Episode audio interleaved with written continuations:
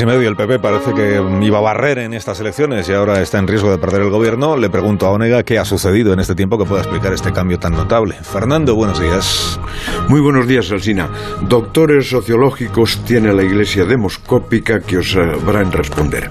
Lo elemental es decir, cuando alguien sube en intención de voto es que lo hizo mejor que su adversario y cuando alguien baja es que lo hizo peor. Después vienen los factores colaterales. Ciudadanos no estaba tan muerto, Vox no era tan repudiado, los nuevos localistas tienen más votos de los previstos y el PP no combatió eficazmente la abstención.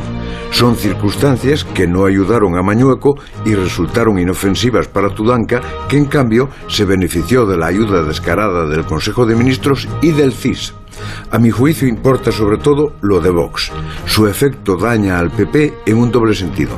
Le quita votos y rearma a la izquierda que se moviliza al grito de o nosotros o la extrema derecha, algo que será decisivo también en las elecciones generales. Y un detalle que es preciso notar. El cambio de tendencia se empezó a producir el día que el CIS de Tezanos puso las previsiones patas arriba puede haber producido dos efectos que conocen los agitadores. Primero, al situar al PSOE en la cabeza, arrojó la duda de si las demás encuestas estaban equivocadas. Y segundo, dio moral al votante del PSOE, deprimió al conservador y cumplió el objetivo de la manipulación, hizo que más gentes acudieran en socorro del ganador. Y todo esto que yo creo, querido Alsina, puede ser desmentido el domingo cuando el pueblo coja las papeletas y diga, esta es la encuesta de verdad. Hasta luego, Fernando.